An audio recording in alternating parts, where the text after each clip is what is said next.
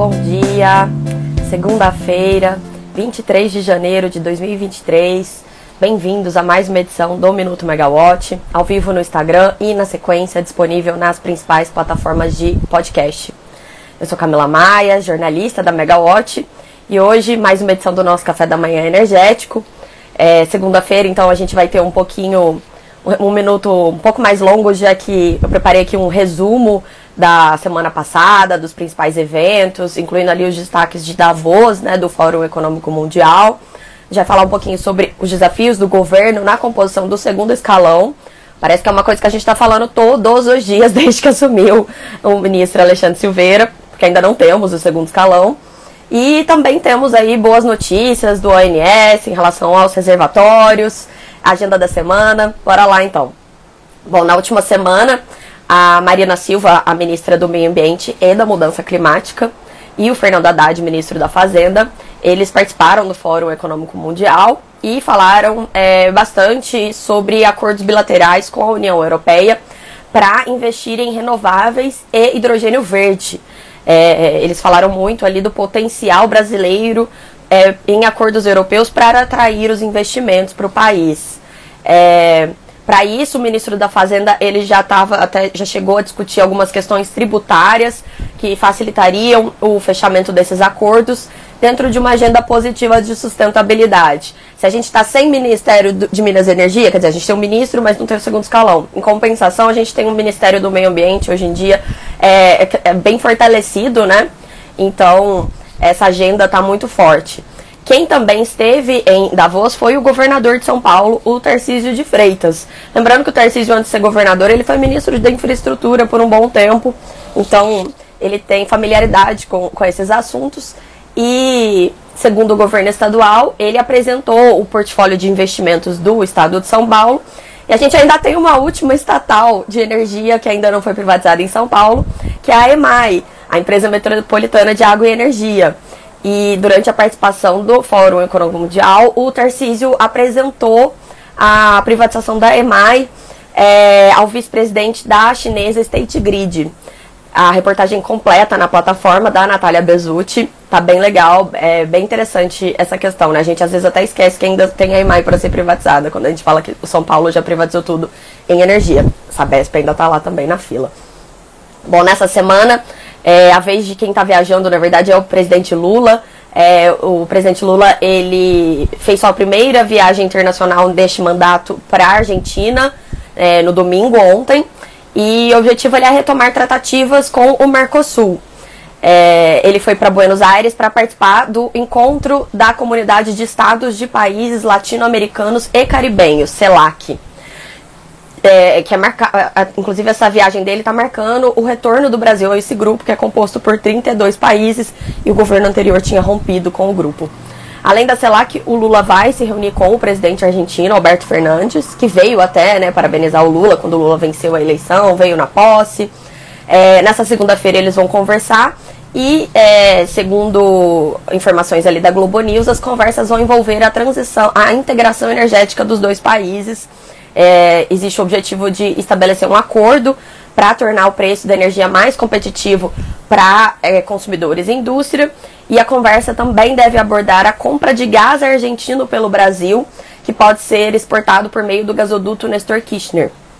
Falando em gás, semana passada o nosso colega jornalista Robson Rodrigues, do Valor Econômico, publicou uma reportagem bem legal contando que as entidades ligadas ao setor de gás natural tiveram reunidas em Brasília com o ministro Alexandre Silveira para falar justamente sobre a disponibilidade da oferta de gás e a infraestrutura de escoamento e distribuição. A gente ainda tem esse desafio né, de levar o gás para o interior do Brasil ou não.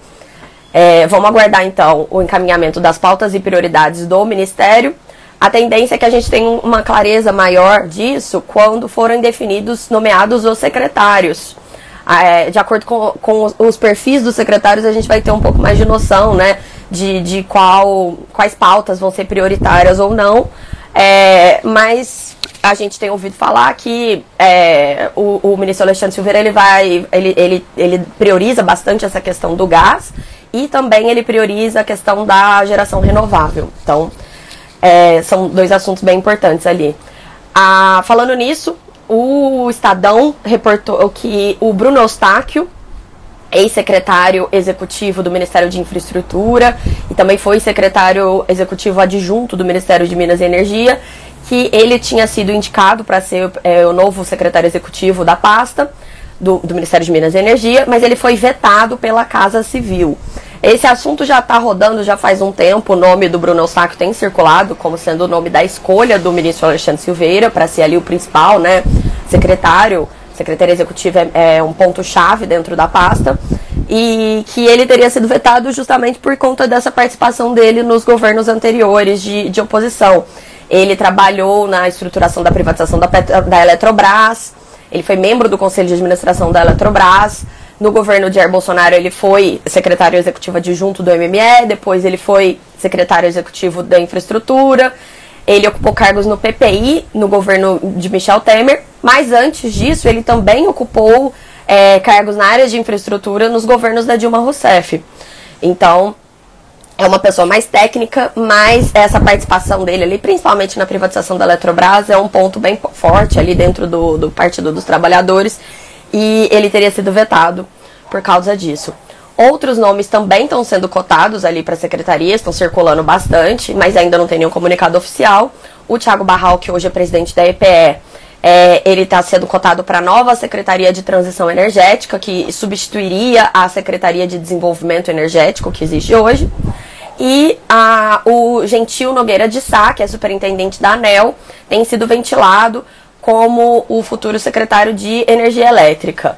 Ainda não tem definições, são muitos nomes ainda circulando. Então, a gente tem que aguardar mesmo a, a definição ali, porque pode acontecer que nem o que aparentemente é, aconteceu com Bruno Eustáquio, né? Apesar do nome ter sido indicado pelo ministro, ele ser vetado depois pela Casa Civil. É, quem também ainda não teve os cargos definidos é a Petrobras.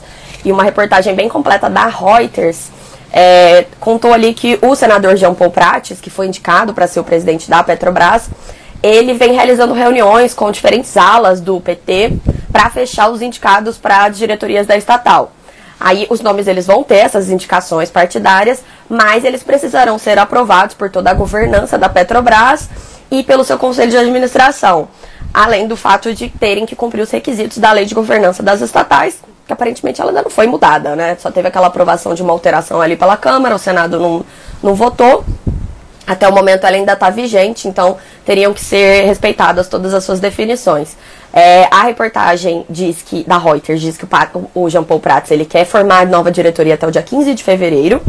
E as indicações incluem Sérgio Caetano Leite, que é sócio de Prates para a diretoria financeira.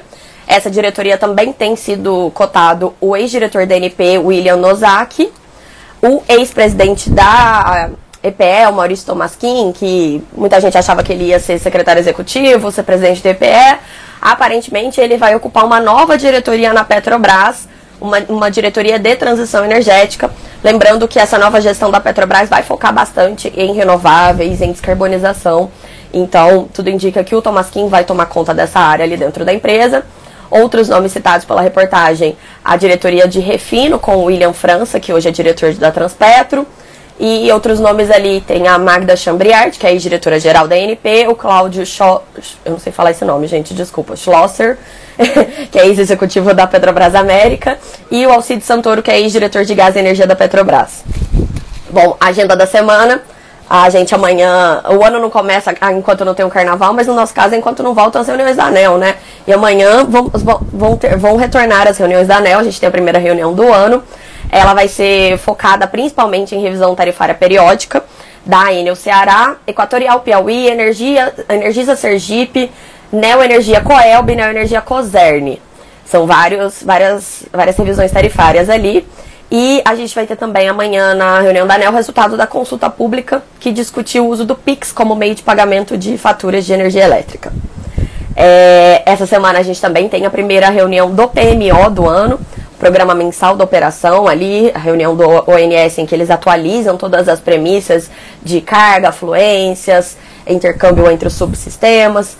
E é, na semana passada, né, no PMOzinho, que é aquela revisão semanal que o ONS faz sempre, é, ele reportou que a carga de energia do Sistema Interligado Nacional deve chegar a 71 1.212 megawatts médios em janeiro, o que seria uma retração de 1,4%, mas uma retração menor do que a prevista anteriormente, que era de 2,2%.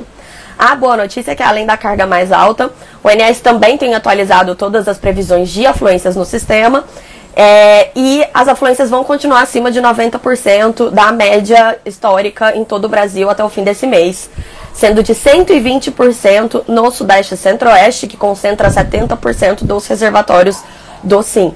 É, até o fim do, do ao fim de janeiro, a, a previsão do ONS da semana passada, né, era de que a energia armazenada ficaria em 20, em 70% no Sudeste e Centro-Oeste.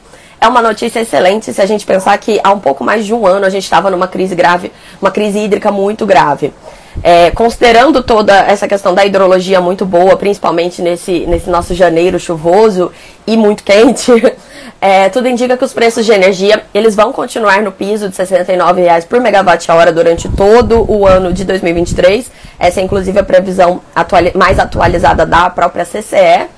É, o que é uma ótima notícia para os nossos bolsos, então, que mesmo nós consumidores cativos, no caso eu, né, na minha residência, a, a gente não vai ter a bandeira tarifária de outra cor que não a verde.